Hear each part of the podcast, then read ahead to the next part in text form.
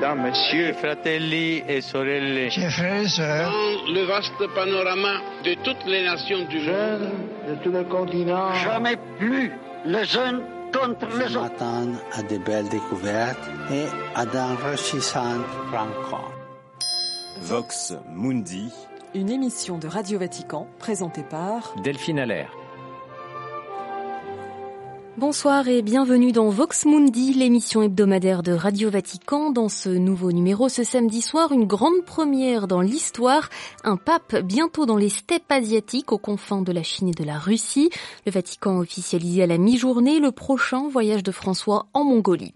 En seconde partie, nous reviendrons sur les 140 ans de l'évangélisation du Congo-Brazzaville. Le cardinal Michael Czerny est l'envoyé du pape sur place ce week-end. Mais d'abord, revenons sur cette annonce de la journée. La prochaine visite du Saint-Père en Mongolie, en Asie centrale, aura lieu du jeudi 31 août au lundi 4 septembre prochain. Le programme de ce voyage apostolique sera lui dévoilé ultérieurement. Bonsoir Adélaïde Patrignani. Bonsoir Delphine. Quelques semaines après les JMJ de Lisbonne au Portugal début août, le pape visitera un pays singulier du continent asiatique. Jamais un souverain pontife ne s'y est encore rendu. Oui Delphine, la Mongolie, terre de steppe, là où au XIIIe siècle, Gengis Khan a fondé le plus grand empire ayant jamais existé. Vaste pays encastré entre la Chine et la Russie, il est le deuxième le moins densément peuplé au monde avec 3 millions et demi d'habitants, un tiers de la population sous le seuil de pauvreté. Le contraste est saisissant entre Oulan-Bator, la capitale à l'allure futuriste, et le reste du pays avec ses étendues désertiques où vivent bergers et nomades. Voilà pour le décor, mais à quoi Adélaïde ressemble l'église catholique en Mongolie? À une petite communauté de 1450 baptisés dans un pays où le bouddhisme est majoritaire suivi par l'athéisme, 30% de la population se déclare sans religion. Concernant l'église catholique, son histoire est récente en Mongolie, elle a fêté l'an dernier 30 ans de mission. Les premières traces de la présence chrétienne sur cette terre remontent au 7e siècle, mais la véritable évangélisation s'est vécue au siècle dernier en deux étapes. D'abord en 1921-1922, des missionnaires de la congrégation du cœur immaculé de Marie s'installent en Mongolie extérieure et en 1924, avec l'avènement de l'Union soviétique, ils sont contraints de quitter le territoire.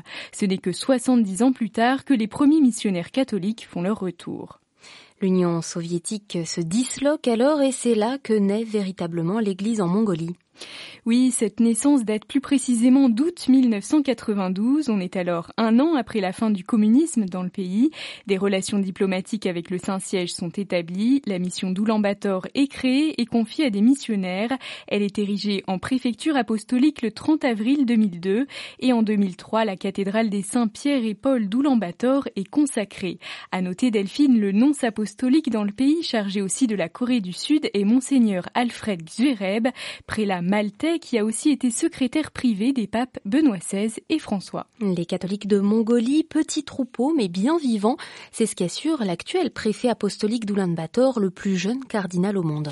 Oui, Delphine, vous parlez du cardinal Giorgio Marengo, un Italien originaire du Piémont de l'Institut des missionnaires de la Consolata, ces prêtres qui justement ont participé à l'évangélisation de la Mongolie. François le crée cardinal lors du dernier consistoire en août dernier. Il a alors 48 ans, missionnaire en Mongolie depuis une vingtaine d'années. C'est lui qui, lors de ce consistoire, a invité le pape à visiter sa terre de mission. Le cardinal Marengo soulignait alors la dimension géopolitique de la Mongolie, voisine de la Russie et de la Chine. L'importance est évidente, cela signifie que le pape accorde une attention particulière à cette région du monde, déclarait-il, et croit beaucoup en la capacité des peuples d'Asie à coexister pacifiquement, à trouver des solutions non violentes et sages même aux conflits. L'Asie est le berceau des grandes religions du monde, rappelait-il aussi, de sorte que le thème du dialogue interreligieux et de la coexistence pacifique est une réalité quotidienne. Nul doute donc, Delphine, que le pape évoquera ces sujets brûlants début septembre. Merci beaucoup Adélaïde Patrignani pour toutes ces précisions. Ce nouveau voyage apostolique sera à suivre en direct avec entretien, article, reportage sur les médias du Saint-Siège Radio Vatican pour les ondes, Vatican News pour le web. Place à présent à notre seconde partie consacrée ce samedi aux 140 ans de l'évangélisation du Congo-Brazzaville. Elle est préparée par Jean-Charles Puzolu. Supplément d'âme.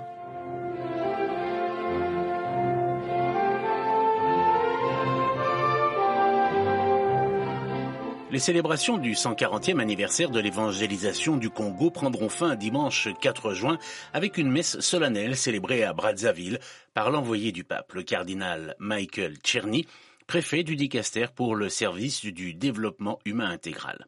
Plusieurs étapes ont balisé cet anniversaire et le temps des bilans arrive pour évaluer le chemin parcouru dans les différents secteurs comme celui de la spiritualité, de l'éducation ou encore de la santé. Comme bilan, ça peut faire drôle, mais c'est ça, parce que nous avons le devoir de reconnaissance envers le Très-Haut. Euh, c'est d'abord de nous asseoir et, et puis de rendre grâce. Rendre grâce à Dieu. Pour Vox Mundi, c'est Monseigneur Bienvenu Manimaka, archevêque de Brazzaville, qui dresse ce bilan. Nous voulons remercier Dieu et c'est ce que nous faisons depuis euh, voilà toute cette année qui a été déclarée bilan euh, plutôt année jubilaire. Remercier Dieu avec tout le peuple de Dieu pour les missionnaires et toutes les personnes qui ont rendu possible ce projet qui vient de Dieu lui-même. La parole de Dieu apportée par les premiers missionnaires et par l'établissement du vicariat apostolique de Loango le 25 août 1883 a demandé aux Congolais un dépassement de soi, mais apporté de nombreux fruits. Monseigneur Manimaka. Sur le plan spirituel, c'est la découverte de la parole de Dieu. Et ça, ça, ça marque beaucoup les Congolais. Nous avons, n'est-ce pas, d'autres réalités africaines. Mais il a fallu, n'est-ce pas, faire un dépassement pour faire le lien avec le Dieu, le Dieu très haut. Et là-dedans, il a fallu aussi assainir. Voilà, ce qui n'a pas été correct ou encore qui, qui, ne se trouve pas dans la droiture avec euh, la parole de Dieu reçue de Jésus, il a fallu une, une inculturation, donc une sélection, une, la, parole qui entre, n'est-ce pas, dans les germes pour purifier et rendre l'homme, n'est-ce pas, selon la volonté de Dieu. Toujours là-dedans, nous pouvons, nous pouvons parler aussi de, euh, de, ces, de ces conséquences qu'il y a eu, euh, qui, qui viennent avec. Justement, euh, j'allais dire, les, œuvres sociales. Ça a marqué les gens, mais la crème du pays, sort d'où? C'est le fruit de l'évangélisation, j'allais dire, à travers les écoles qui ont été construites. Il y a aussi les centres de santé, et ainsi de suite. Oui, mais, mais l'Église est très présente. Et je vais vous dire aussi que pendant les moments difficiles que le Congo-Brazzaville a, a connus, mais c'est surtout la Caritas, comme œuvre sociale de l'Église catholique, j'allais dire la branche caritative, la branche de l'amour de Dieu. C'est cette Caritas qui est restée présente euh, près de ceux qui souffraient, près des pauvres, près des victimes. Et c'est cette caritas qui a été de beaucoup, n'est-ce pas, dans le relèvement. Mais je dois vous dire une chose, hein. faisons très attention parce que dans les années 67 à 90, eh bien, cet élan a été mis à mal par le marxisme-léninisme. Et Dieu merci, à la fin des années 90, avec la conférence, n'est-ce pas, nationale, un nouveau souffle apporté par cette conférence a réouvert les portes des œuvres catholiques et cela a donné effectivement une, une, nouvelle impulsion. En faisant le bilan de ces 140 ans d'évangélisation de son pays, l'archevêque de Brazzaville retrace également les difficultés rencontrées, les erreurs commises. Il fait un examen de conscience et invite à beaucoup d'humilité. Soyons humbles. Je parle de moi, des évêques du Congo, des Congolais eux-mêmes et puis de l'Église catholique. Nous devons être humbles. Les temps ont changé, ont beaucoup changé. Hein, et puis, ces temps deviennent aussi très, très exigeants avec, j'allais dire, les nouvelles mentalités qui deviennent une véritable guérilla spirituelle, j'allais dire. Des spiritualités tous azimuts, qui déstabilisent la foi de bon nombre de catholiques. Eh bien, beaucoup de, de, catholiques se sont retrouvés dans des endroits euh, euh, qui ne sont pas forcément orthodoxes, vous voyez, pour la foi. Mais pour quelles raisons? J'allais dire, ce sont aussi nos échecs, n'est-ce pas, de missionnaires, ce sont nos échecs de prêtres, d'évêques et ainsi de suite. Nous avons loupé quelque part. Voilà pourquoi il y a beaucoup, j'allais dire, de malfaçons, j'allais dire de déviations, de distorsions.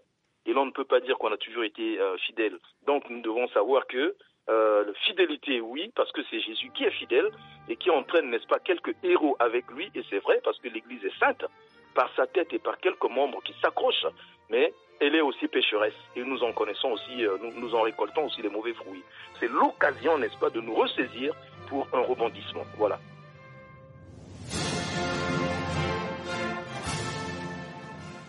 Voilà, c'est la fin euh, de cette émission hebdomadaire conclue par cette euh, seconde partie, une rubrique sur les 140 ans de l'évangélisation du Congo-Brazzaville préparée par Jean-Charles Puzolu. Rendez-vous pour la même émission hebdomadaire samedi prochain, même lieu, même heure. Très belle soirée.